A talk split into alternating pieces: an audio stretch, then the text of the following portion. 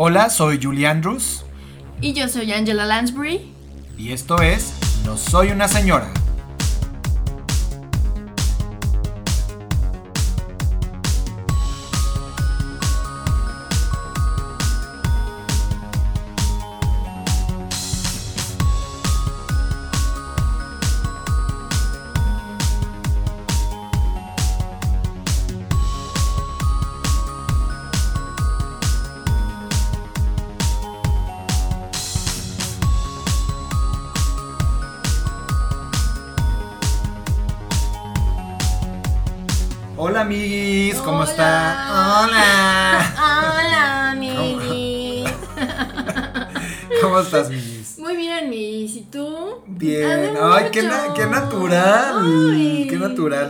Está soy saliendo esta yo, intro. Siempre. Yo soy Este- muy natural, cero forzada, Cero. 100% vivo. Esto no está nada guionizado, esto es muy natural. No, ya en serio, este, un placer ver tu narizota aquí enfrente de mí, la tuya, que me tapa toda la ventana. que es como un eclipse. es como un eclipse. Es que estamos, estamos en vivo y a todo color. Bueno, en vivo. No, más bien en persona. Ya no Exacto. tenemos sana distancia. Entonces estamos grabando con nuestro. Estamos estrenando micrófono también. Les voy a poner una foto en, en Instagram. Es un micrófono muy bonito azul. Y ahorita mismo lo vamos a. Bautizar. Bautizar. Porque ya somos unas profesionalas. Exacto. Entonces lo vamos a, tenemos el equipo adecuado y el equipo adecuado es la computadora de, Dan- de Daniel que tiene mocos en el teclado. Y Creo- comida. y comida y pelo y pelusa. si el coronavirus existe, existe en esta computadora. Exacto. gente. Hay vida. Hay, Hay vida, vida en en, el esta teclado. computadora. Bueno, queremos bautizar. eh, ya dijimos que pitufo, ¿no? Sí. Pitufo es que es azul. Nuestro micrófono es azul. Y tiene forma fálica. Entonces, pene de pitufo. Pito de pitufo. Pito de pitufo. el pitupito. es el pitupito, ya. Ese o qué ot- otro nombre. Les hay no, que... me encanta el pitu, Pitupito, el ok. pitupito. Lo iba, yo quería ponerlo a concurso para que ustedes nos ayudaran, pero no, Pitupito está perfecto. Entonces, eh, estamos grabando con Pitupito y hoy es un episodio muy especial. Siempre decimos lo mismo, pero la verdad es que todos nuestros invitados e invitadas son de honor porque son personas que queremos mucho. Y es especial porque lo estamos grabando en persona también. Y es especial porque lo estamos grabando en persona. Mariana no había visto a nuestra invitada desde hace como dos años, entonces fue un reencuentro y fue un reencuentro muy bonito. Y bueno, vamos a hablar de un tema escabroso, ya, le habíamos, ya les habíamos dicho en el episodio pasado. Vamos a hablar del amor, del amor, Del amor. amor. Del amor eh, después de los 35. Exacto. cómo, este, cómo lo estamos viviendo, cómo, cómo es, qué es el amor. Qué, qué buena, qué elocuencia la tuya. ¿Verdad? Para los podcasts, estamos muy cabrones. Y por eso nuestro podcast es el Va número ser- uno ajá, va a ser en- un éxito. en. Miguel Hidalgo. La delegación, alcaldía Miguel Hidalgo. Exacto. Pero bueno, eh, Miguis, ¿cómo has estado? Algo que nos quieras platicar. Miguis. Sé que Pues- tiene- quieres platicarnos algo que tiene que ver con la sí, edad. Exactamente, eh, con, la- con la edad y con el amor. Precisamente, este, a mí me ha pasado, hablando de amar después de los 35, mi, mi novia, saludos amor, este, es 10 años menor que yo. Y ya van tres veces en esta vida que asume, la gente asume que soy su mamá. A ver, ponnos un ejemplo. Nos pasó una vez que entramos al, quisimos entrar al gimnasio de su condominio y hay una, un- había una guardia, una persona de seguridad restringiendo la entrada. Y entonces entramos las dos y la persona de seguridad me volteó a ver y dijo, le, le dijo a ella, es su mamá. O sea, así de huevos es su Así de mamá. huevos, ajá, o si su mamá quiere entrar y me señaló a mí. Ay, no, Miguis. Sí. Faltó que te agarrara del brazo para que te, Sí. por si te costaba trabajo caminar. Por si me resbalaba. Bueno, pero aquí hay que aclarar una cosa. Mariana no se ve jodida. Entonces también, ¿a qué, ca- ¿en qué cabeza cabe confundirte con su mamá? Es que siento que son, ya te había dicho yo, siento que son dos choques. Uno, que como que la gente no puede pensar que son pareja, Sí. entonces asumen que tienes que ser una familia, un familiar. de todos o sea, no es como que eh, familiar, pues qué, o sea, o, o amigas, ¿no? O sea, no, no es como que nos veamos idénticas o- y, y- Sí, no. Y no, hay- O sea, no, no se nota la, tantísimo la no, diferencia. O sea, sí es Majo más joven, pero, sí. pero tú no te ves tan Y yo no me veo, jodida. exacto, entonces lo que, o, o- o esas veces sí me he visto, me he visto, ¿eh? Me he visto muy de la patada, o sea, de que me atropelló un tren o la gente está muy tonta. Yo creo que a la... ¿Cuántas veces van? Tres. A la, qui- a la quinta ya nos preocupamos. A la quinta ya hay que preocuparnos. Ahorita hay que. Son casualidades, han sido coincidencias, pero no, no te preocupes, mi. Sí. Tuve un momento, ya sientes a señora muy cabrón. Ajá. Fui a ver eh, The Fast and Furious 9, o sea, ya no es la puedo creer que haya nueve películas. nueve películas y híjole, híjole, o sea, no no pude con la pinche película. Yo tampoco. No pude, no pude. Ahora, yo soy esta persona que regañaba a Mariana cuando Mariana me decía que no quería ver Transformers porque eran unos robots. Yo le decía, es que es- no puedes ver el cine así, o sea, tienes que entrarle a la fantasía y piensa que es una película nostálgica. Entonces, no soy este purista asqueroso del cine, o sea, me gusta la ficción, me gusta la fantasía y soy de la idea de que le tienes que entrar a una película sabiendo que es ficción y le tienes que entrar al mundo. Pero no pude, o sea, de verdad no. No. pude. O sea, yo, Iván me volteaba a ver porque me estaba, yo no podía parar de reír en unos momentos. De entrada la actuación del pendejo ese de Vin Diesel. ¿Quién le dijo que actuaba? Pinche pelón Eh, no horrible. sé, no sé, no Eh. sé, pero es, es eh, para mí, eh, o sea, yo también, nos, ya nos terminamos saliendo de la película. Ah, no mames, no que- llegaste, y voy a hacer un no, no. spoiler, voy a hacer un spoiler enorme.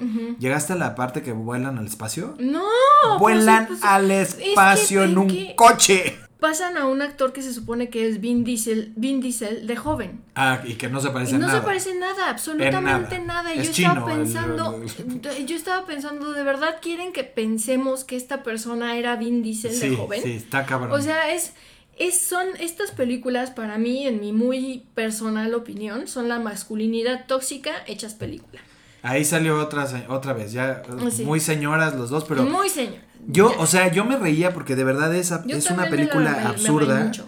y me da mucha, la verdad es que tengo que aceptar que me da mucha ternura porque Iván es muy fan de las películas de Fast and Furious y entonces Iván deja de, o sea, siento que cuando las ve deja de ser este como este co- colibrí regordete lleno que va dejando un halo de jotería y se convierte en un pinche cavernícola, o sea, le gustan así como de aunque aplaudió tronando sus deditos, que nos dio mucha risa, porque en algún momento estaba tan metido en la película él, que empezó a aplaudir como, como se le aplaude a las drag Yes, queens, eh, como ¿por de jazz queen.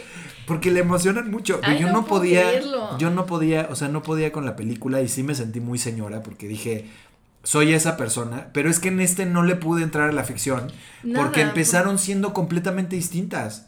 La primera película dices, ok, es una de, de coches, de carrera, la chingada, y ahorita es absurdo. Sí.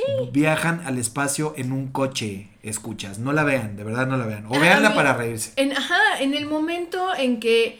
Hay un momento, otro spoiler, en el que Vin Diesel salta un. ah, se un cae un puente, ajá, y salta un risco. Y saca una cosa del carro. eh, todo esto sin bajarse del carro, por Sí, sí, supuesto. sí.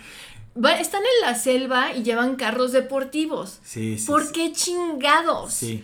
Miren, si, si la película hubiera sido así desde el principio, si hubiera habido este elemento de fantasía absoluta, pues yo hubiera dicho ok. Pero, pero supuestamente está situada en un mundo muy real. Sí. Entonces, perdón, pues no le entré. No, Tuve mis ya, son momentos ridículas, de son muy ridículas. Perdonen a este par de señoras si les gusta Fast que- and Furious. Es que eso, ahí es cuando debemos decirle a la franquicia, ya siéntese señora. Exacto. Pues va a haber otra, van a grabar back to back otras dos, por Qué cierto. horror. Este no es un podcast de reviews de cine, pero nada más quería decir que de verdad me, me enojé como viejita viendo, no sé. Sí, me yo, me salí y me salí No puedo creer que te hayas salido. mentando madres diciendo, ¿cómo es posible que le guste esto a la gente? Sí. ¡Paparruchas! Paparruchas, estos son pamplinas y más pamplinas. Así, así vimos nosotros Fast and Furious, pero bueno, ya es hora de presentarles a nuestra invitada. Los dejamos con Isabel Orozco, terapeuta.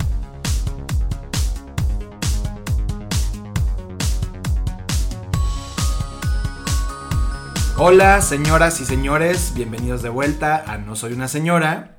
Y pues como les habíamos platicado, tenemos una invitada muy especial. Ella es Isabel Orozco, que además de ser una gran amiga, que la queremos mucho y que ya tenemos muchos años de conocerla también. Bueno, más bien se ha pasado en chinga, ¿no, amiguita? ¿De cuánto Diez tiempo? años, diez Sí, años. Diez años. 10 años de conocerla, ella es eh, la invitada de hoy y vamos a hablar de un tema que está medio escabroso, a todos nos da un poquito de miedo, pero por favor, Migis, dinos de qué vamos a hablar. Pues vamos a hablar de lo que es el amor después de los 35. pues lo vivimos de forma diferente, ya no, ya no amamos con la misma intensidad, ya no nos enamoramos como unas quinceañeras, ya no dibujamos nuestros nombres y los nombres de las personas. En ya no mandamos dick pics. ya no mandamos dick pics. Ya no.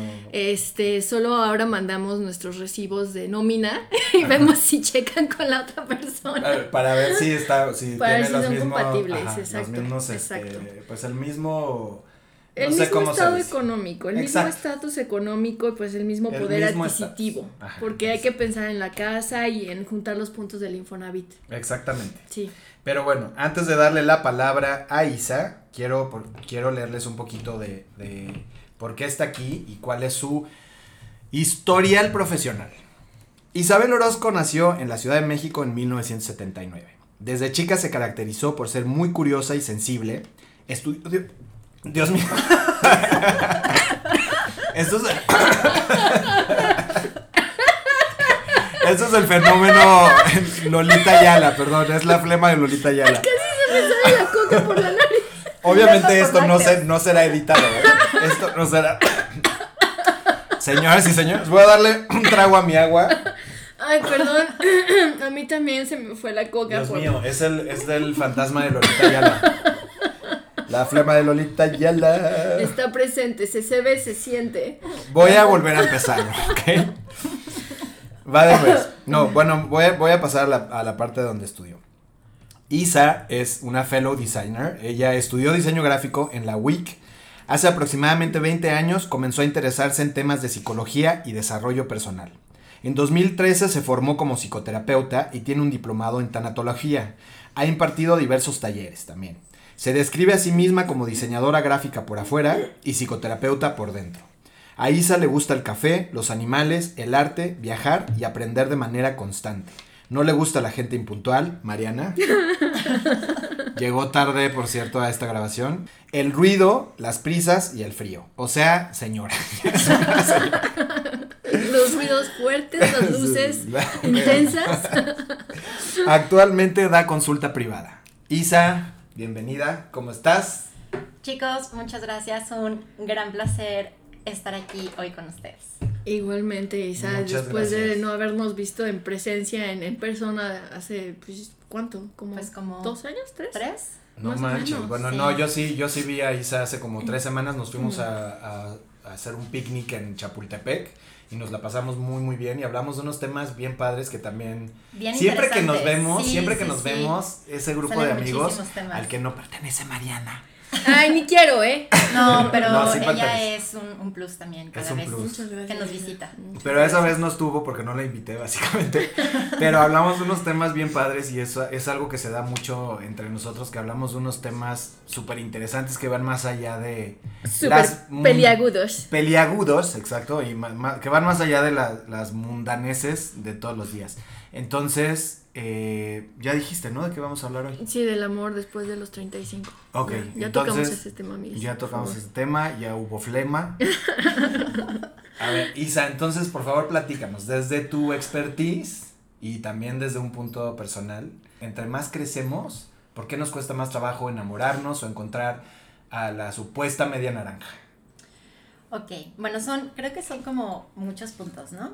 El primero es porque creo que a esta edad ya tenemos muchísimo más claro qué es lo que queremos, ¿no? Y bueno, creo que los que no tenemos claro qué es lo que queremos, pues estamos ya un poco en la fregada, ¿no? Si entre los 35, 40 no estás más claro en qué es lo que toleras y qué es lo que no toleras, pues, pues revísate. La recomendación. Creo también que es porque tu tiempo ya se vuelve súper valioso, ¿no? O sea, como que yo, por ejemplo, sí ya tengo muy claro, o sea, con quién es con qué voy, o sea, con quién voy a, con quién voy a pasar mi tiempo y con quién no. Desde dating hasta amigos, ¿no? O sea, eres un poco más selectivo.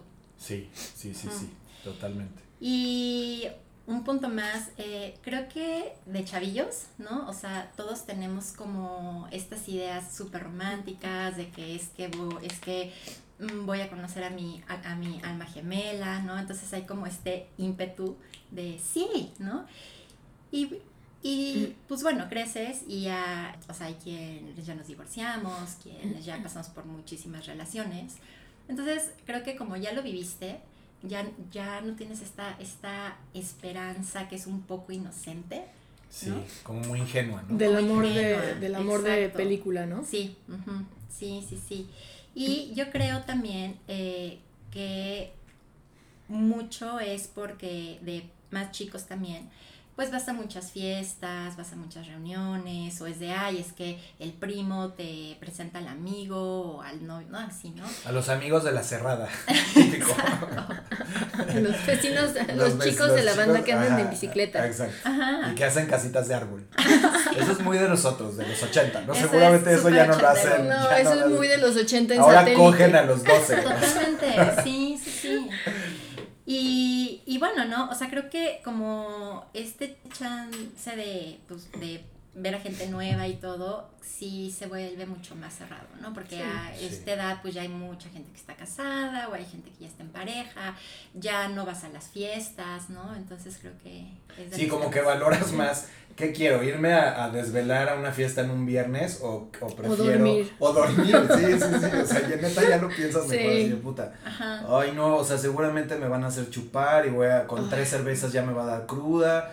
O me quedo a ver este. Me voy a empanzonar. Me quedo a ver Downton Abbey mejor. Sí, maratón. sí, Ay, sí. sí, con té. Sí. O sea, ¿qué Totalmente. prefiero? ¿Downton Abbey y té? ¿O empar- empanzonarme y desvelarme Sí. y estar repitiendo toda la noche? Eso para mí en este Reflujo, porque la reflujo, cruda, el exacto. reflujo es horrible. Sí, es horrible. Sí, sí es cierto. Oye, Ajá. Isa, pero a ver una pregunta. Ahorita que decías de, lo, de los chavitos. ¿Será que cuando estamos chavitos estamos como más dispuestos a sufrirle? O sea, porque uno, o sea, sí, sí tenemos una idea como muy ingenua de lo que es el amor. Pero pues también te metes en cada cosa y en cada relación que como que estás, como que hay hasta cierto medio placer en como en, se- en En claro, sufrirle y en sentir que, Sí. ¿no? ¿Será eso? Exactamente, sí, sí, sí. Y vaya, está en las canciones, está en, la, está en las películas, está en la literatura, ¿no? Que, o sea, es como la, como la cre- creencia de que entre más sufro es porque más amo. Claro. Sí, ¿no? total. ¿Y en qué momento tenemos que quitarnos esa idea o cuándo te das cuenta de que eso ya que es bullshit? En mi caso, cuando ya sufrí mucho, ¿no? Como que hay un punto en el que tocas fondo y dices, ya no quiero vivir así. Ok. Oye, y otra cosa, es que también, creo que también tenemos que partir. Yo no, o sea, eh, a ver, yo no he tenido, no, no tuve novios. No. Yo no tuve novios Ujú. Y yo empecé con, o sea, con Iván, como muchos saben, este, empecé hace, 10 en octubre cumplimos 16 años. Y yo previo a Iván no tuve novio, tuve una relación en España con un culero que se llama Oscar Andrés Galarza, que vive en Onjarvi, que está cerca de Francia. Saludos a Madrid, saludos a, a España. No, no, pero a la verdad, la fue, gente fue- que es- escuche. esa fue como mi relación de estas justo sufridoras y yo le sufría y era lo más needy del mundo, la verdad. O sea, ahora pienso también en Oscar y, y- y, pues pobrecito porque me lo traía, eh, preguntaba el famoso, ¿te acuerdas que preguntaba? ¿Qué te, qué te aporto? No. Pensé que no te ibas a acordar, pero le preguntaba, ¿qué te aporto? Y el güey era así como, ya, o sea, lo que quiero yo es coger contigo después de tomar calimocho. O sea, esto no es nada, pero bueno, yo, yo lo amaba, según yo. Pero previo, o sea, nunca tuve otra relación. O sea, le entré de lleno de una experiencia de intercambio a andar con Iván y llevo 16 años. Entonces yo no aprendí de las de relaciones pasadas. O sea, yo no la he cagado con nadie más. Sí. Y todo lo he cagado con mi relación de ahorita, que es la relación que iba a decir si Dios quiere, como señora, pero no es si Dios quiere. Si más Dios, bien, Dios mediante. Dios mediante, más bien Iván y yo mediante, ¿no? Y que, que le sigamos echando ganas, pues es la relación que quiero que dure, que quiero, que queremos que dure toda la vida. Pero al final yo no, yo no aprendí. Y en el caso de Mariana, Yo la he cagado muchísimo. O sea, yo tampoco, yo empecé como con, con, la, con mi vida este, romántica, digámoslo así, relativamente tarde, porque yo salí del closet tarde. Entonces, y sí, empecé también, yo de lleno empecé, pero con el drama. O sea, la... crushes, crushes. crushes y más crushes y crusheando súper duro.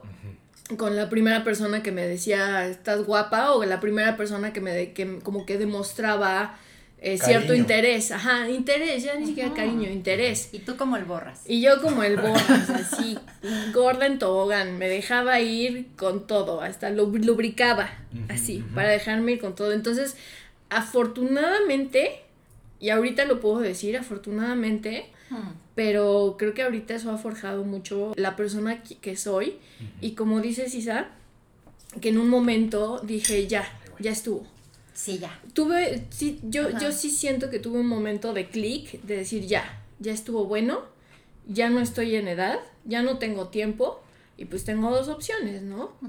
O sigo aquí y, y lo dejo de ca- En el hacer. camino de la amargura. Ajá, no, o sigo, o sigo aquí en, en este mundo viviendo así, o pues la otra es, pues me voy del mundo, ¿no? Y pues no quiero eso. Y entonces dije, ya, ya estuvo, no tengo tiempo, ya no tengo ganas, es demasiado agotador. Porque Bueno, aparte hay que, sí. también creo que ahí, perdón Isa, ahí creo que hay que hablar de justo que muchos de esos sufrimientos es de a gratis, o sea, Que nos lo hacemos uno, o sea, no es la, no es de la otra persona. Entonces, bueno, ya hablamos un poquito de mí, que yo, Iván, es mi primera relación, ¿no? O sea, la considero mi primera relación. Porque yo- antes de eso la sacamos de la escuela católica, Porque yo salí de la Maddox, del Amados. de Una la vez me Maddox, acuerdo que yo estaba en satélite y pasé enfrente del Amadox y veo a Daniel con su faldita así Con mis plisada, calcetas con sus calcetas blancas. sus coletitas y dije, ay, qué chupando una, una Tootsie Pop. Tootsie Pop Ajá, para dije, llegar a su "Uy, chico, chiclocentro. esta, esta niña va a sufrir, me dije. Ahí Sí. así fue, mira. Y ahí Mariana me llevó en su moto, en su Harley. Súbete a mi moto, me dijo. Le dije, súbete, amiga. Súbete, amiga. Súbete, amiga. Y ya me enseñó, pues, pues me A enseñó a, la, a lamer clítoris, que no me sirvió porque. Y desde entonces, pues somos Telma y Luis. Pero ya hablando en serio. No, hablando en serio, es que iba a pasar con Isa. Isa, tú has tenido. Tú sí, sí sientes que de tus noviazgos has aprendido. O sea, ha abierto un camino para decir esto ya no, esto sí. O Uy, un cómo? Miren, yo, o sea, empecé con mi primer amor a los 16 años y fue una relación como de matrimonio. O sea, ¿En fue serio? de mis 16 a los 24. No mames. Sí, sí, sí, sí. Órale. Y súper formal, de que los papás ya se, o sea, conocían y, y- y, No ¿no? O sea, como esta, esta etapa en la que pues es tu primera vez de todo, ¿no? Sí. Entonces, fue un montón de tiempo. Entonces, ahora con mi ex, por cierto, que es un gran amigo, eh, es como la broma de, oye, o sea, es que esto fue un matrimonio, o sea, no fue una relación, ¿no? Tal cual por toda la formalidad que hubo, todo el eh, tiempo juntos, todo lo que crecimos. No mames. Y luego, bueno, eh, pues terminamos. Este, yo salí con un par de personas, pero no fueron, digamos, como tan relevantes. Eh, desde muy chiquita fui súper enamoradiza, súper enamoradiza. Y entonces como que sí veía que yo buscaba mucho como este tema, o sea, de sentirme en este rush, ¿no? O sea, más que el amor, es como, sí, qué emoción, que voy a salir con este fulano, mengano, ¿no? Eh, y ya además grande, como que fue de, pues no, no, o sea, esto no es amor, es solo una idea, es solo una ilusión.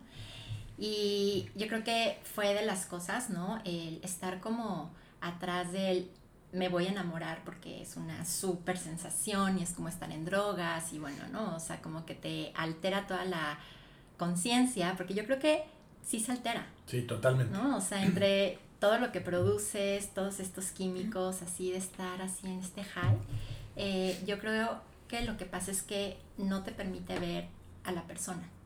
Ok. Y yo, pues fue lo que me pasó como muchas veces, ¿no? O sea, de ver lo que yo quería ver, pero no ver a ese ser humano. O sea que igual y, o sea, nos enamoramos de la sensación, o sea, de la idea de lo que es estar enamorado Exacto. y de la sensación de las maripositas, estas maripositas que, newsflash, para los que quieren una relación larga, se dejan de sentir en algún claro. momento. Con todo mundo. Con todo el mundo, se dejan de se van sentir, exacto. A terminar. Sí. Claro. Y muchas parejas caen en como a los tres años, que es cuando más o menos ya Sí. se baja todo este high del enamoramiento, eh, están con este argumento de, es que ya no lo quiero, es que ya no estoy enamorado. Ya no siento lo mismo. Es que ya no me siento como antes, ¿no? Entonces ahí muchas truenan, pero es por lo mismo, ¿no? O sea, porque están con esta idea, ¿no? De que eso es el amor. Y lo que es cierto es que ya que pasa toda esta fase, ahí es que comienza el amor. O sea, a ver, no es porque no esté antes, claro. Pero todos estos químicos te dan como esta visión muy sesgada. Sí. O sea, como que no ves la totalidad. Entonces ya hasta que eso pasa, veo el amor. Sí, ahori- ahor- ahorita que lo dijiste me lo estaba imaginando como, como si fuera una, un pasillo con muchísimas... Tengo un... Estoy a punto de eructar. Porque estoy es- tomando coca. Creo que, creo que la coca como, como método de, de- para De hidratarme en un podcast no, es lo peor. la mejor Perdón idea. si eructo, escuchas. Los que- nuestros queridos radioescuchas, como dice Mariana. Pero a ver, como me lo imagino como un pasillo con puerta, o bueno, no, una casa con cuartos. Entonces, entras al primer cuarto y es, o sea, increíble, todo precioso y todo está arreglado, todo, no, igual y mi analogía va a morir. Creo, O sea, sí, y vas, y lo que dice esta Isa, que vas o quitando capas, o sea, vas quitando capas, o sea, pasas la capa del enamoramiento, o la- el cuarto del enamoramiento, pasas al, a, a la, a la otra que es como, ok, sigo enamorado, no sé, al rush sexual, y luego va pasando todo esto, y te quedas con la persona en un cuarto, sin ningún adorno, ¿no? Sin nada de... Sí. ¿Está bonito? ¿Les Sí, gustó sí. mi Sí, analogía? Está muy Mejor, mejor. Entonces al final el último cuarto es la persona ahí en sus calzoncillos, en su truza, en su Su truza Alfani en el caso de Iván, no, no, su truza Playboy. O Haynes. Oja- exacto, O ok. Fruit of the Loom. O fruto de humo, trueno, o, que estos, o estos calzoncitos de que venden en, en Costco, que venden en paquetes. Ajá. Ah, Itsy Bitsy, que esos son los que yo uso. exacto. Y te encuentras a la persona en el último cuarto y ya no hay decoración, ya no está la cama. Ajá. Y, y entonces dices, ay, güey, o sea, esta es la persona con la que quiero quedarme, o sea, esta es... Y ahí te topas con la persona, con la, La persona. realidad. Sí. Exacto. Es, o sea, está el enamoramiento y todos estos químicos que dice Isa. Están el enamoramiento y el amor. Y en, en mayor medida el enamoramiento, en menor medida el amor. Y cuando se va pasando el enamoramiento, ya pasas al, al amor Exacto. realmente. Y, de- y decir, esta persona, he pasado tanto con esta Ajá. persona, hemos hecho esto, me ha dado esto, le, me ha contribuido con esto. Y ahí es cuando ya empiezas a, a notar o a ver, sí lo, sí lo quiero, sí la Claro. quiero. Ajá, o sea, y creo también que no solo es que lo quieras, es que lo elijas Sí. Sí, cada día, ¿no? sí. Ujú. Que lo elijas a pesar de todo y con todo. ¿no? Ajá. Sí. Sí. Qué bonito. Yo- bueno, pues gracias. por- Gracias. Vayan y encuentren a su amor. No, no, no. Ahora, yo les iba a poner. Yo, yo la relación de mis papás nunca la vi. Se peleaban, o sea, como la típica pareja de viejitos que ya tienen un chorro de años de casados y se peleaban como por cosas bobísimas, pero sí era una relación de, pues, de todos los días había como pelea, peleas, ¿no? Pele- peleas Pleitos. pequeñas, pleititos, ¿no? Disputas. Disputas, disputas Dis- putas. Putas. Ajá. Y entonces, pues no era una, una relación de, de que yo viera así como de, ay, me encanta, eh, o sea, es- mis papás se aman con locura, no eran, no, no eran románticos, mi papá era un suizo eh, frío, ¿no? Como buen suizo era frío, pero mi mamá siempre me ha dicho que el amor evoluciona y que en algún momento cuando, o sea, que seguramente en la, la parte que yo no conocí de ellos, cuando eran novios, cuando estaban, cuando llegó este suizo a rescatarla de, De las garras. de las garras de una tribu de, indios americanos. Eso no John Smith, muy- el John Smith, eh, ella Pocahontas, Pocahontas. O él Hernán Cortés, ella la Malintzin. No, pero cuando llegó, cuando llegó mi papá y, y que se enamoraron, pues seguramente tenían una relación bonita y llena de amor y mi mamá la platica y, y la platica con mucho amor y ella me dice, a ver, las relaciones evolucionan y el amor cambia y llega un momento en que ya no es ver a tu, pa- a tu noviecito de mano sudada, sino ya estás viendo a la persona con la que, bueno, en el caso de ellos, ¿no? Procrearon, ¿no? Tuvieron dos hijos, este, y, y ya es distinto, o sea, el amor distin es distinto y ya, ya es como tu compañero de vida, o sea, Claro. Eh, voy a citar a Eckhart Tolle, que es de las personas que más me inspiran y que más me gustan. Él tiene libros, da talleres, este, etcétera, ¿no? Y sí, o sea, y él dice que la pareja, o sea, que tu pareja está aquí no para hacer, hacerte feliz, sino para hacerte consciente. Y creo que eso es súper bonito, ¿no? O sea, porque si tú lo ves también como, a ver, o sea, es una cosa en la que yo trabajo diario, entonces creces, ¿no? Que es lo que tu mami dice, ¿no? O sea, hay esta evolución. Sí, sí, totalmente.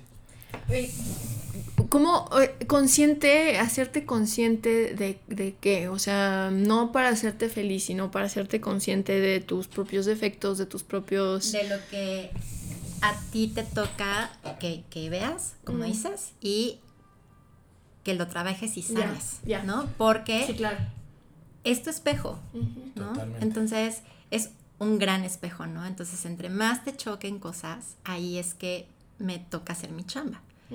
Porque si no, pues entonces voy con el otro y es que es tu culpa, y es que tú no me haces feliz, y es que tú me haces enojar, ¿no? Entonces... Que, que, ahí, está, ahí está el asunto, o sea, y yo creo que esto, bueno, en teoría todos deberíamos de saberlo. Si le vas a entrar a una relación, no lo entres esperando que la persona con la que vas a estar te va a salvar, te va a quitar todas tus mierdas aprendidas y tus traumas de la niñez. O sea, no, no, no, no. O sea, tienes que entrarle a una relación sabiendo que tú traes tus pedos y que esa persona va a traer sus pedos y que cada quien tiene que resolver sus pedos. No le puedes poner el peso a la otra persona de resolver tu vida y tus carencias, ¿no? Que es algo bien difícil, y ahí me voy a poner yo de ejemplo, porque como les decía, pues yo no, yo no, yo no aprendí a cagarla en otras relaciones porque no tuve otras relaciones, ¿no? Entonces yo la he cagado con Iván y la hemos cagado juntos. Iván sí tuvo novios, no creo que hayan sido novios formales tampoco porque pues cuando lo conocí él tenía 20 años y yo tenía 24. Y claro que él me daba mil vueltas, ¿no? pero yo aprendí, he aprendido cagándola con él. Y yo sí creo que, que, o sea, yo reconozco que yo muchas de mis carencias se las he puesto a Iván como para que él las cumpla y él las, las satisfaga, cuando en realidad el trabajo tuvo que haber sido mío. Sí, claro. Ahora, sí es cierto que la pareja también tiene que, o sea, aporta, ¿no? O sea, te tiene que ayudar y, tiene que dar algo, pero no, te, no está ahí para resolverte. Y yo, la verdad, o sea, de 15 años, yo les puedo decir y de que se puede, se puede, pero de, de 15, 16 años que llevamos juntos, yo creo que los últimos He sido años... feliz como dos meses. He sido feliz como dos meses y esos dos meses fue cuando cortamos. no es cierto, amor, no es cierto. Pero eso, bueno, cortamos, sí es cierto. O sea, en realidad no son los 16 años completos, hubo dos meses que cortamos, pero bueno, a lo que voy es... No, he, aprendido en los últimos años a... O sea, es un tema de quererte y de arreglar tú tus propias cosas para poder estar bien o mejor con tu pareja. Y sí es una lucha diaria, o sea, lucha no quiere decir de peleas ni nada, pero sí es cierto que eh, meter a, dos personas con educaciones completamente distintas, experiencias completamente distintas, creencias, este, gustos, bla, bla, bla, en un huevito que se llama relación, es, es una chinga. Y para los que creen que va a ser una miel sobre hojuelas y que tienen estas expectativas de mi salvador o mi salvadora, bla, bla, bla, eso no pasa. O sea. Y, perdón, perdón. Por eso es que también hay como tantos truenes, ¿no? Claro. Totalmente. Y es como, o sea, suena suena súper cliché, pero es cierto. Sí, primero tienes que trabajarte a ti y aprender a quererte a ti para poder querer a alguien más. Y no estoy diciendo que si tú no te quieres, o sea, no eres digno de amor, ¿no? Pero para poder vivir una, una, una experiencia sana y una experiencia que te deje algo. Y creo que esto también tiene que ver con otro de los puntos que, que, que vamos a, a, tocar. O sea, que es la, la idealización. Nosotros, o sea, hemos hablado mucho de la, de la idealización, los, los químicos de, del enamoramiento, o de la sensación, de los primeros meses que, causan estos químicos no te hacen ver con claridad, mm, o sea, es como medio nublado, ¿no? Pero también, y sobre todo tú y yo, Miguis, que crecimos, este, nos crió mamá televisión, que también nos enseñaron, eh, el amor es esto y cuando llegue el amor y vas a sentir y todos tus, todos tus problemas se van a solucionar y va a llegar esta persona que te va a curar y muchas canciones y la cultura popular. Toda la cultura, ¿no? Hacia, o sea, lo que nos dicen todo el tiempo, ¿no? O sea, como en las, o sea, canciones, en la música, en la tele, ¿no? Es, o sea, si no estoy con una pareja estoy incompleto. Sí. ¿No? Hasta que no tenga una, una pareja es que voy a ser feliz. Sí. la idealización del sufrimiento, pues em, desde Shakespeare, ¿no? Romeo y Julieta, que, se, que son la epítome del amor en la cultura occidental, pero pues si lo desmenuzas eran un par de chavitos este caguengues, ah. eh, inmaduros que se crochearon durísimo después de una noche de conocerse y terminaron matándose. O sea, ahorita es como para los, si los vieras en persona, si existieran, los agarras a cachetadas y les dices, niña, te calmas. Sí, claro, claro. Te calmas y te pones a lavar tu ropa, no sé. Niña, vas a coda. sí, algo, ponte a, te voy a comprar un libro para que ilumines, mantras, ah. algo. Sí, y es que es esto, o sea, en, este, este tema de, en efecto, como dice Mariana, yo creo que, y tú también, Isa, o sea, nos criamos las chick flicks, todo esto está poca madre. El ideal de una Sandra Bullock, de una Julia Roberts, de no sé quién otra es así como la epítome de las chick flicks. Pues ellas dos, ¿no? Julia Roberts. Sandra sí, Julia Roberts, Sandra Bullock, este. Sí, está Kate Hudson, o sea, está padrísimo esta idea del amor. Anne Hathaway, pero, pero no es cierto, o sea, y, está, está cañón, porque uno pensaría que es más inteligente, como para no caer en lo que te está alimentando la cultura pop y la. Y, sí, la cultura pop, pero caes, caes. Y yo les puedo decir, o sea, yo, yo sí idealizaba, puta. Yo me, yo me acuerdo que yo pensaba en mi amor gay, mi primer amor gay. Yo decía, no, ya lo veo venir y va a ser increíble, bla, bla. Y pues no, o sea, primero fue con Oscar Andrés Galarza, que vive. Y pues fue un putazo, ¿no? Y luego muchos años, porque me esperé, después de esa experiencia fueron dos años hasta que conocí a Iván. Yo siento que yo me he vuelto muy cínico, que creo que también es algo que nos pasa cuando crecemos, o sea, después de los treinta y tantos, yo creo que nos volvemos más cínicos y nos protegemos más y nos volvemos un poquito más egoístas porque, como decías, ya sabemos lo que queremos y qué no queremos. Pero yo sí siento que ahorita para el amor yo soy bien cínico. O sea, yo el amor ya lo entiendo desde otro lado creo que también tiene que ver por la, mi personalidad y la de Iván. Eh, me da mucha. Ay, ahí va otra, ahí va otra flema de Lolita Ayala. Ahora no era flema de Lolita Ayala, ahorita era hablar como moped. Lolita Ayala ya sal de Ya sal de mí. Es que si alguien conoce el contacto de algún, de algún sacerdote que nos pueda mandar, por necesitamos un exorcismo urgente. Sí, por favor. Bueno, ya. Me da risa porque, porque Iván, pues, es una persona conocida en redes. Y cuando subimos una foto en pareja, es como amo su relación y ay, el, el ¿cómo, ponen siempre este? La pareja ideal. Sí, pero como en inglés ponen este, goals. Ah. Goals. Eh, couple goals. Couple goals, hashtag couple goals. Y yo digo, híjole, o sea, sí, ¿no? Sí, pero no, o sea, si supieran que, que para esto... Es otra cosa, ¿no? Todo el fenómeno que hay ahora de las redes eh, o sea, doy yo esta pantalla de lo bien que está mi relación, pero y no se sabe todo lo que hay atrás. Claro, claro, o sea, y no estoy diciendo, vaya, o sea, nos amamos y llevamos 16 años juntos, pero la verdad es que pues también tenemos, seguimos con carencias emocionales, o sea, no dejamos de ser personas con cosas, con pedos, cada quien carga unas cosas ahí de la niñez eh, horribles, ¿no? Como todas las personas, y entonces sí es un día a día y echarle ganas y entender y vivir juntos escuchas, híjole, o sea, si les, si les cuesta, es una, chambota, o sea, si les cuesta la idea de tener una relación, ya vivir juntos es otro pedo, otro tema que no voy a hablar ahorita porque me voy a, voy a hacer un monólogo, pero, pero bueno, el punto es que sí es, es una chinga, entonces, ¿cuál le creen que ha sido la carga emocional o la carencia que han cargado desde chavitos o aprendida o de familia o así que les ha impedido o que les ha hecho que les cueste trabajo una relación o su actual relación o lo que sea. Vas, Isa. si quieres. ¿Qué pregunta? A ver. Está muy... A ver, Dan, vas primero. O sea, pon la pauta. Sí, a ver, ahí les va. Yo en mi caso, y es los famosos daddy issues, que creo que todo el mundo tenemos daddy issues y mommy issues creo que siempre, por una extraña razón, siempre es el papá, es como una figura que tiene un impacto fuerte.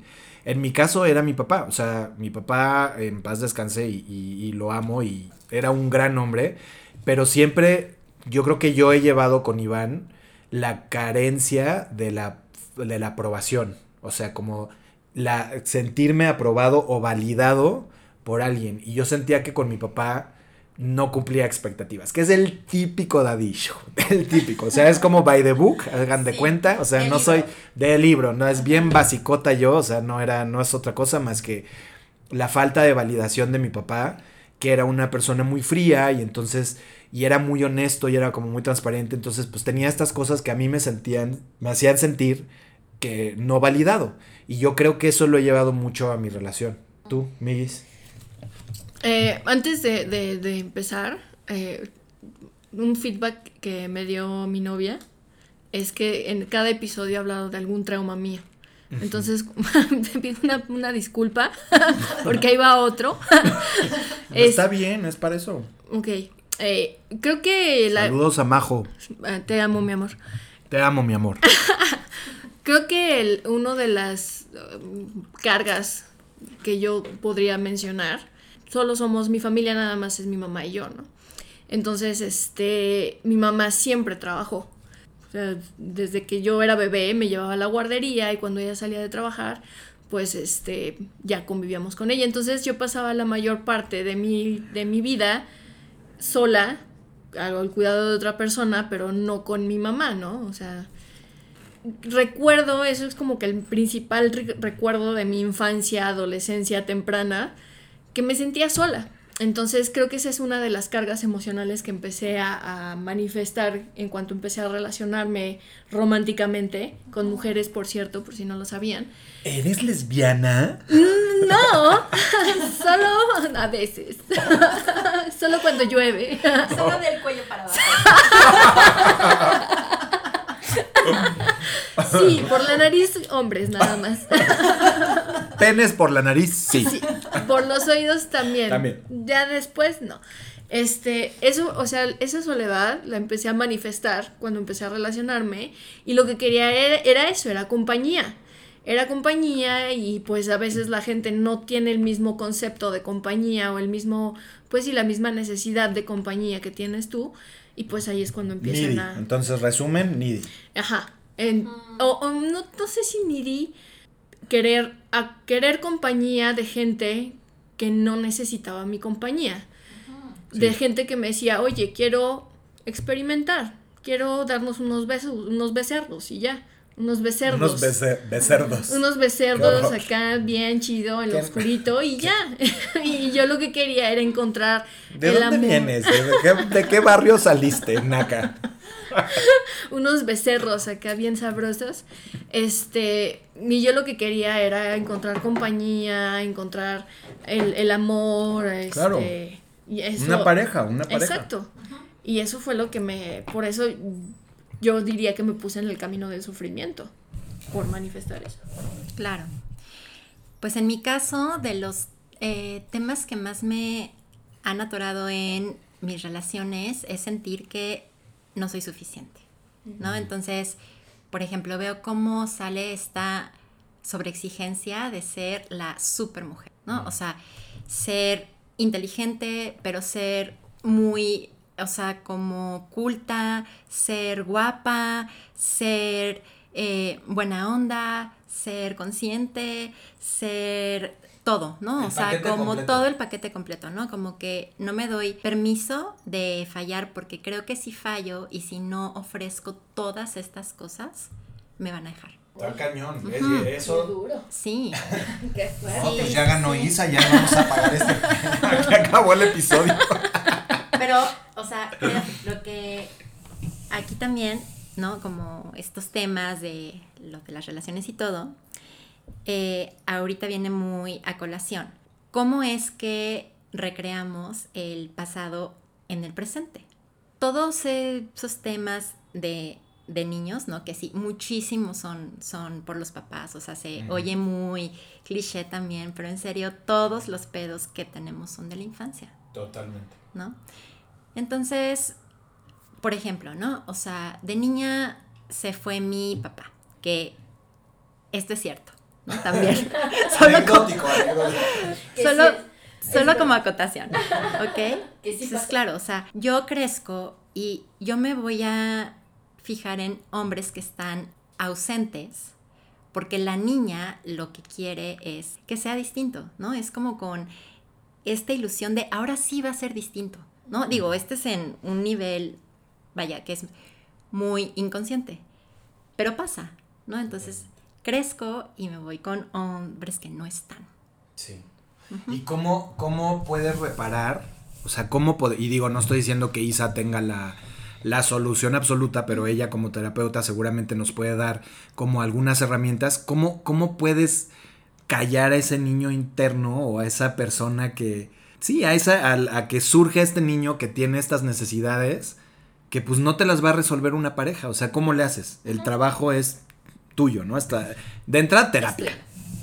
Sí.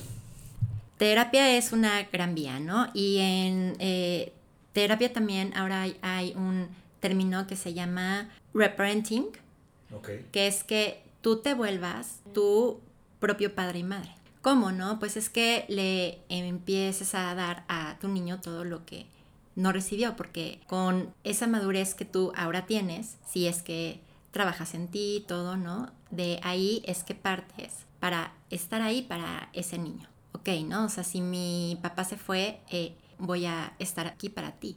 Ok, ¿no? ¿Cómo? Pues porque me voy a ser fiel, porque si me prometo que voy a ir, ir a correr, voy y lo hago, ¿no? Como estas cosas. Pero ahí, ahí, Isa, es trabajar tú en ti, pero tú no puedes, o sea, creo que lo peor es convertirte tú en el papá de la otra persona, ¿no? Ah, no, bueno, es que Eso eso, es- esa es otra, esa es toda otra Es un- historia, amiguito. Como para eso un da para todo un para podcast, cinco claro. episodios. ¿no? O sea, como, como la cantidad de gente que allá afuera, ¿no? Que busca a un papá o busca a No, no, no. una mamá o los que buscan hijos también.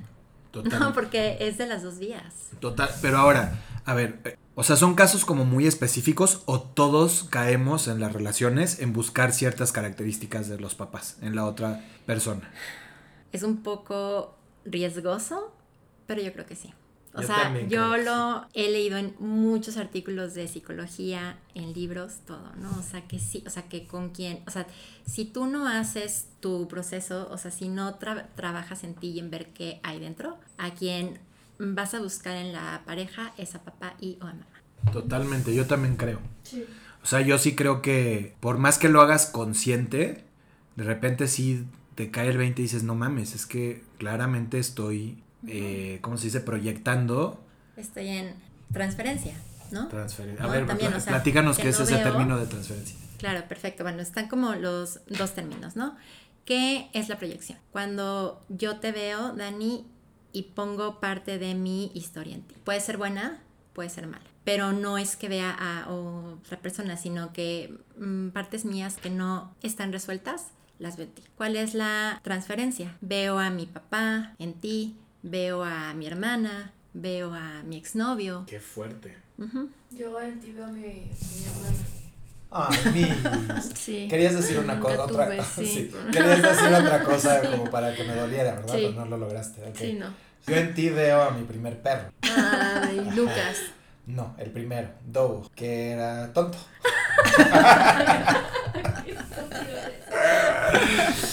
bueno, ahora, regresando un poquito a- al, al- al tema de la edad. Traemos cargas emocionales, traemos cargas este, socioculturales que pues nos pesan en las relaciones o que hacen que nuestras relaciones sean de tal forma, ¿no? Pongamos que pues ya este, tenemos 39, 40, 41, 38 y todas estas cargas emocionales, cargas socioculturales hicieron que las relaciones que hemos tenido fallen. ¿Es posible encontrar el amor a esta edad todavía? Definitivo sí se puede encontrar cómo, ¿ok? Lo primero, y es lo que ya dijimos aquí muchas veces, es que trabajes en ti, trabaja en ti. No es que todo mundo terapia, pues es un buen camino, ¿no? Sin duda, pero hay muchas maneras, ¿no? Hay muchos libros, hay talleres, puedes meditar, ¿no? O sea, no es solo como un camino, ¿no? Pero que estés con esta apertura de voy a ver qué hay dentro de mí. O sea, me voy a responsabilizar de lo que me toca, ¿no? Porque es que pues, es otra, ¿no? O sea, estoy en pareja y lo que yo quiero es que el otro se encargue de lo que yo no quiero resolver. Exacto. Que eso es lo de aventarle al otro todo lo que a ti te toca. Está cañón. Entonces creo que ese es de los primeros puntos, ¿no? Dos, que si estás con una persona, no la vas a querer cambiar. Si hay una demanda en mí de que yo quiero que tú cambies, no te estoy amando. Ay, güey. Toma la barbón. Y yo creo también.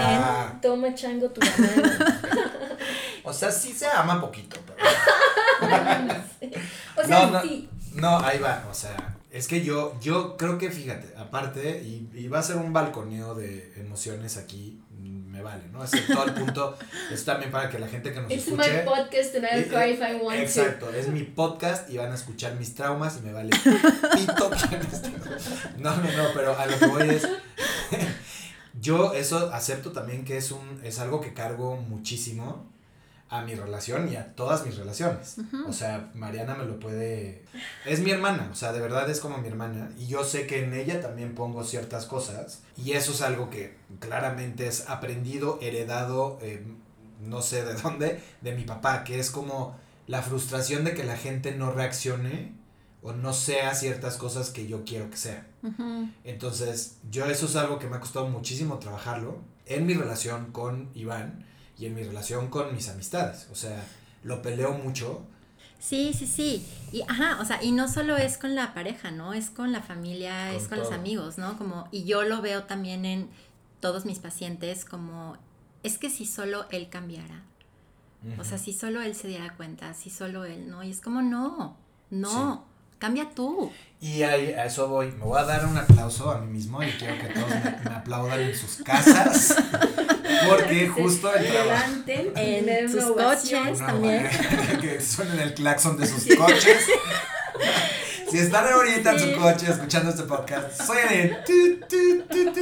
Bueno, ahí voy. Todos vitores. albricias, albricias. No, ya en serio, este, eh, lo que he trabajado, lo que les platicaba hace rato, justo he trabajado eso. O sea, el cambio definitivamente que yo siento, que he sentido en los últimos años, ha sido por mí, o sea, y me siento mucho más tranquilo, me siento, siento que me acepto mucho más de muchas cosas que no me aceptaba, me siento más seguro, este, me siento más eh, empoderada, o sea, no, es la verdad, o sea, y era, es eso, o sea, el cambio tenía que ser mío, y es un proceso que todavía sigo y probablemente yo creo que todos seguimos en ello. Eh, en, todos, en, en, en, la vida, todo el tiempo. O sea, eso no, eso no para. Pues ahí ando. Gracias. bueno, Adiós. Bye. para el, aplauso. Hay un punto más también, ¿no? O sea, aquí que es importante. O sea, cómo se tiene una, una relación de pareja que sana. Porque respeto el libre albedrío del otro. O sea, que la otra persona puede hacer lo que se le hinche la gana. No, que yo respeto como es esa persona. ¿No? Que va ah, mucho con lo del el cambio también. No, no es que se le hinche porque pues eh, eh, estás en pareja, ¿no? Entonces sí, estás en pareja, claro que hay acuerdos, ¿no? O sea, como es, te respeto, ¿no? Pero lo más importante es, sí, o sea, yo creo que es que tú respetes a quien está enfrente de ti. Totalmente. Okay, Y respetar su historia y de dónde viene y, sus traumas. Y sus traumas, todo lo que dijimos. Sí. Dos, dos este, puntos muy importantes que acabamos de tomar que creo que es lo más, no lo, no lo más resaltable de este podcast, pero sí, porque ha, sido un cotorreo. Lo más resaltable de este podcast ha sido la flema. Ahorita ya. Pero, o sea, dos puntos que me gustaron mucho es cambiar no es amar y respetar el libre, el libre albedrío de la otra persona, ¿no? Esto no significa que la otra persona va a hacer lo que se le hinche el huevo, porque pues hay acuerdos, pero respetar el, el, contexto, la educación. Lo que quiere, a lo, a lo que se dedica. Es que, pero, pero ahí voy a... Está muy cañón y yo no sé cómo lo han visto ustedes, pero la mayoría de las parejas no, no entienden esto. O sea, yo lo veo en parejas y, y lo veo sobre todo en parejas heterosexuales. Está cañón la cantidad de, pues no, no quiero decir prohibiciones, pero de acuerdos que impiden a la otra persona ser quien realmente es. Está muy cañón. O sea, es algo que, que, que no es, o sea, la mayoría de las parejas no lo saben. O sea, No lo sabemos. no lo, o No no, no lo lo sabemos, sabemos. no lo sabemos. O sea, nos cuesta dejar a la otra persona ser. Y ahí viene esta parte que yo decía de como el issue del control o de creer que lo que tú sabes y tu historia es lo que es, ya valió. O sea, pueden ser hasta cosas tan pendejas como yo no dejo que mi novia se ponga una minifalda, aunque a la- mi novia le encanten, porque a mí no me gusta y va a ser este... Y le van a chiflar los Exacto. albañiles. Entonces son estas personas que están en relaciones en las que los mutilan. Sí, y, y esa mutilación, ahí les va, ¿no? Y yo no soy experto en relaciones. ¿Por qué? Porque ya dije un millón de veces. Iván es mi primer novio. Pero, pero a lo que voy es, justo esta palabra mutilar, que es súper fuerte, pero creo que está... es súper fuerte. pero es y cierta. pasa mucho en las relaciones. Es cierta. Como te mutilan, si esa relación termina, te, cuando quieres entrar a otra, ya no sabes quién eres. Totalmente. Te pierdes. Totalmente. Estás mutilado ¿No? porque no sabes quién es, porque tenías el- una persona Ajá. que no te dejó usar faldas, que no le gustaba tu la carrera, ¿no? Y te decían, no, pues es que ¿por qué estás tomando esa decisión profesional? Si tú deberías de hacer esto o lo otro. Qué feo para esas personas porque cuando de verdad hay un rompimiento y quieren reconstruir su vida, están perdidos, ya no saben quién son. Totalmente. Este tema, Dani, creo que da para otro, Otro también, episodio. que va muy ad hoc a todo lo de las parejas y cómo es que nos relacionamos y es con codependencia, ¿no? Eh, y es como, o sea, yo a muchos de mis pacientes también, yo lo que les, o sea, así pregunto es, ¿tú quién eres sin tu pareja? Y no me dan una respuesta, no la saben. Qué fuerte, eso está, eso me parece Sí. fuertísimo. ¿no? Sí. O sea, yo vivo, yo me apruebo, yo me reinvento a través de mi pareja. Y no Sí. por mis medios, no por lo que yo soy y lo que yo valgo. Y eso es súper fuerte y está a tope también. Y ese es, o sea, uno, yo creo que uno de los consejos más prácticos para quien quiere entrar en una relación en la edad en la que esté, bueno, no, hablemos de una relación más madura ya, no te moldees exactamente a lo que tu pareja es, Exacto. no te moldees, o sea, no te pierdas en tu pareja, no te pierdas en lo que la otra persona quiere o la otra persona cree que está bien, o sea, no, sé tú y obviamente, como decíamos, ¿no? O sea, es un, es un, estar en pareja es un deal y es un acuerdo y es, y tiene que ser así, ¿no? Es quitar esta parte emocional y casi, casi que sea como con contratos, o sea, es una sí. cosa bien, Yo, bien mi, técnica, ¿no? mi papá dice, estar en pareja es una negociación constante. Totalmente, totalmente. Y le tienes que quitar toda esta bullshit romántica que nos enseñaron de que todos los días es color de rosa.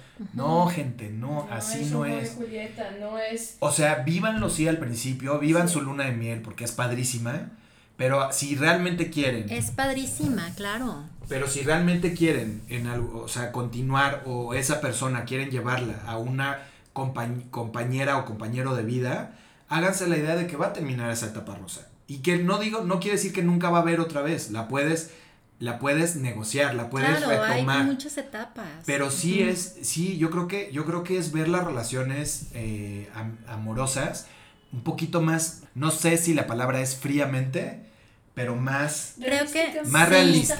Yo creo, o sea, yo, yo como la palabra que, que digo que es de las que más me gusta usar es conscientemente, conscientemente, exacto. ¿no? Quiero tocar el tema de, o sea, un poco para, para alinearnos con todo el sentido de este podcast sobre las apps.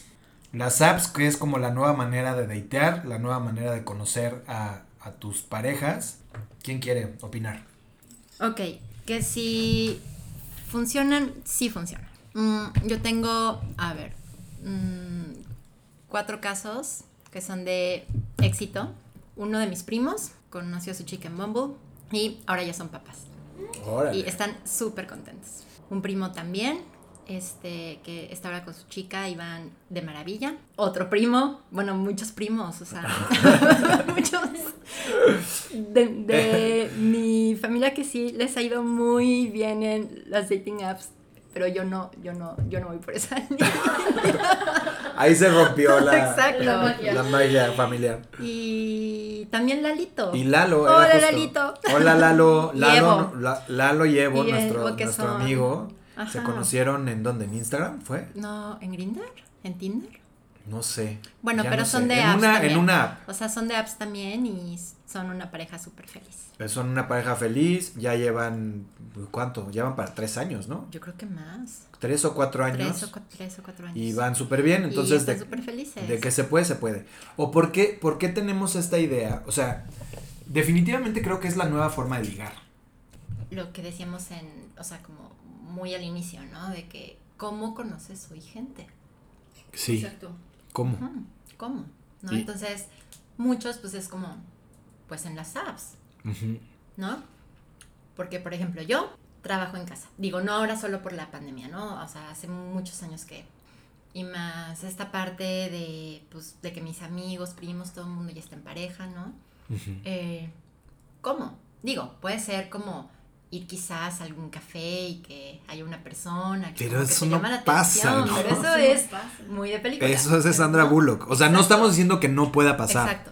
pero no Pero es el Puede común. pasar, pero es una vez un una un posibilidad muy pequeña. millón. Sí, sí, Y sí. aparte, digo, también vienen todas estas cosas que como puta, no sabes con quién te metes, ¿no? Que tal que es un asesino, el güey que te cerró el ojo en el en el Sanborns, en el café del Sanborns, mientras Sí. me como mis molletitos. Pero pero sí, o sea, bueno, de que hay casos de éxito, hay casos de éxito. Ahora, para las personas que tenemos 40 o bueno, 35 y, o más de 35, que ya estamos como entrando a la mediana edad, este, funcionan o regresamos a este punto de es difícil porque, porque se atraviesan como todas estas cosas de que tenemos unas ideas ya muy fijas de qué queremos en una persona. O sea, ¿se puede? Sí, ¿no? Claro, funciona, pues es lo que te contaban, bueno, es lo que les contaba de mis primos, ¿no? Esto es reciente también. Y no son veinteañeros. no, y todos están en sus 38, 40. Ah, perfecto. O sea, son coetáneos. ¿Así se dice? ¿En serio? Coetáneos. Son, son putáneos. Hemos aprendido una Sí, nueva y palabra. claro, ¿no? Hay como, digo, sé de más historias que son del terror.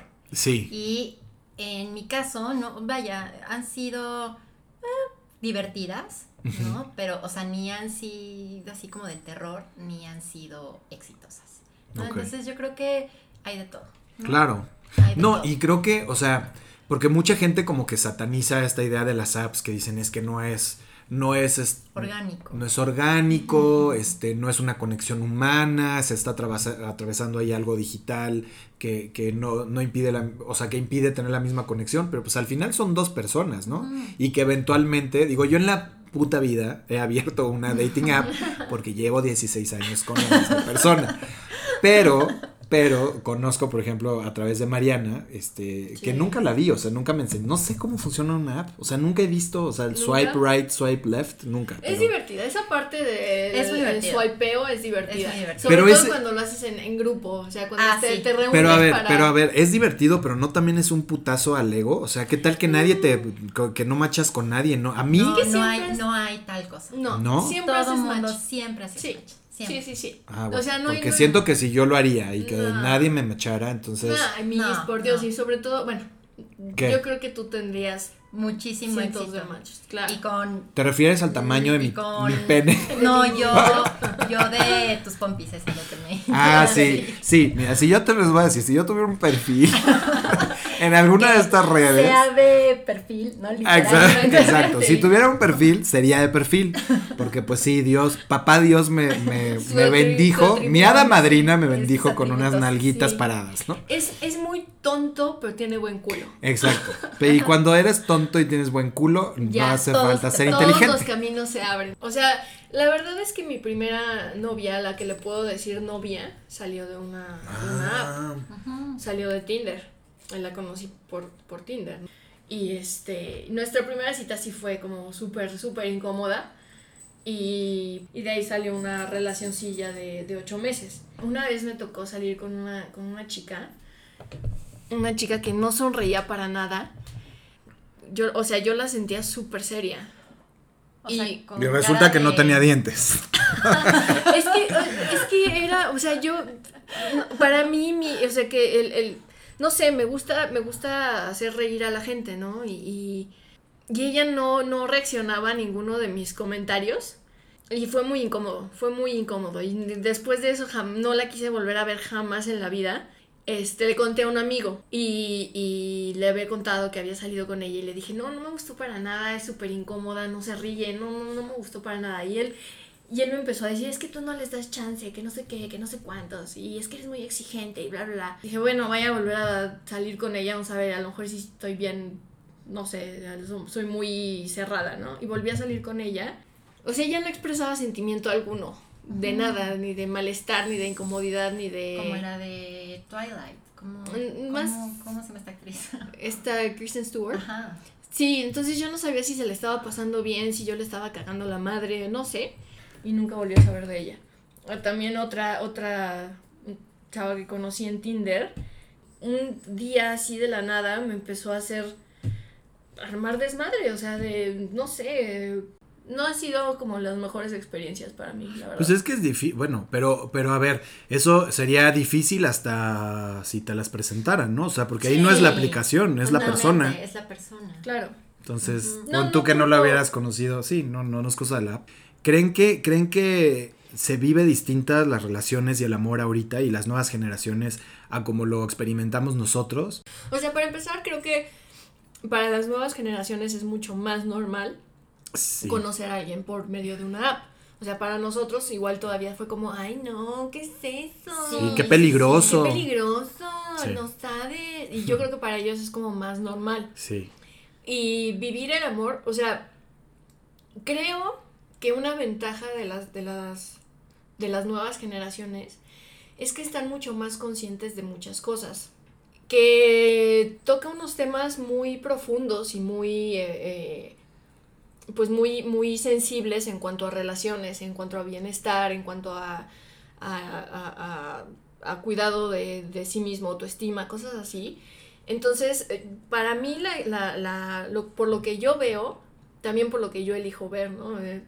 Las cuentas que sigo, la gente que, los videos que me gustan, son videos de, de gente y de gente joven, la, en su mayoría, que toca puntos como, sí, de relaciones, de si esto no está pasando en tu relación, es que algo no está bien. Y creo que la, la- también el, el concepto de terapia se está normalizando muchísimo. Es que más. era, era lo que te iba a decir, o sea, de entrada creo que es eso, que las nuevas generaciones ya no les está dando tanto miedo sentir, darse chance de sentir, darse, darse Tienen chance de ser más, vulnerables, más- más- ¿no? Más apertura. Tienen Sí. más aperturas en- a, a- a las emociones, a ser emocionales, a, sobre todo, o sea, sabemos, ¿no? El, el típico, las mujeres sí, pero pues los hombres no. Ahora los hombres ya tienen esta parte de, oye, pues tú sí puedes, pues, sí puedes sentir, sí puedes llorar, sí puedes sufrir. Creo que ya es momento de dar cierre a este episodio. La verdad es que, pues como decimos en todos los episodios, yo creo que todos los temas tienen para, para, Para mucho. mucho, para hablar un chorro. Eh, Isa, te agradecemos muchísimo estar aquí. Creo que podemos concluir, podemos dar conclusiones brevísimas. Bueno, yo creo que, yo voy a dar las mías. Yo creo que el amor se puede encontrar a la edad que sea. Sí, yo creo que tienes que estar abierto o abierta a encontrarlo. Yo creo que sí tienes que tener un trabajo previo tuyo de, de conocerte, que era lo que decía Isa, conocerte, saber qué sí quieres, qué no quieres, qué sí estás dispuesto a aguantar, qué no estás dispuesto a aguantar. Y siendo así, yo creo que se puede encontrar, ya sea en una cita en un café, en el café Maque, o en las apps y a la edad que tengas. Yo también, yo les diría a los que le quieren entrar a una relación pensando que siempre tiene que ser miel sobre hojuelas, hojuelas, nubes rosas, no, háganse la idea de que es, y no estoy diciendo que la tengan que sufrir, no es sufrirla, porque en cuanto la sufres yo creo que ahí sí tienes que salir corriendo, pero sí es entender que es una cuestión, como en todas las relaciones, una cuestión de trabajarse, todos los días trabajarse, todos los días conocer a la persona, eh, aceptar a la persona con sus cosas y ya me voy a callar. creo que lo hemos tocado en, en los tres episodios que llevamos del, del podcast. El trabajo en uno mismo es muy importante. La moda, la, la, el amor son atemporales y se pueden encontrar a cualquier edad. Estoy, estoy muy de acuerdo con eso. Pero para todo tienes que ser flexible. O sea, creo que no podemos casarnos con ideas, creo que no podemos casarnos con, con conceptos. Entonces, la- lo único constante de la vida es el cambio. Mientras aceptemos eso, eso y podamos tener la fe- flexibilidad para movernos con el cambio, flexibilidad para aceptar a la gente que nos rodea. Sí. Y pues la terapia también. Terapia, sí. Que Terapia. como dijo Isa, no tiene que ser a fuerza terapia, pero yo creo que es Yo uno creo de que los. es uno de, un, un Es beneficio. un muy buen camino. Tú, Isa, Bueno, conclusiones. eh, ya también para la gente que está, está soltera, porque a ver, o sea, es- esto, esto es bien importante también. Es un mantra, ¿ok? Estar soltero no es estar solo. Estamos solteros. Solos no, pues hay familia, hay amigos, hay colegas, hay lo que me fascina hacer, ¿no? Entonces, es que se vayan también con esta idea de que estar en pareja es una parte de la vida, es una parte del pastel, pero no lo es todo, ¿no? Entonces, en lo que eso sucede, yo trabajo para ser la o sea, persona que yo quisiera a mi lado. Y creo que básicamente es eso, ¿no? Pero qué bonito, qué bonito. Isa, y nada más como ahora sí para cerrar, eh, ¿nos quieres compartir algún contacto donde te pueden contactar si alguien quiere terapia?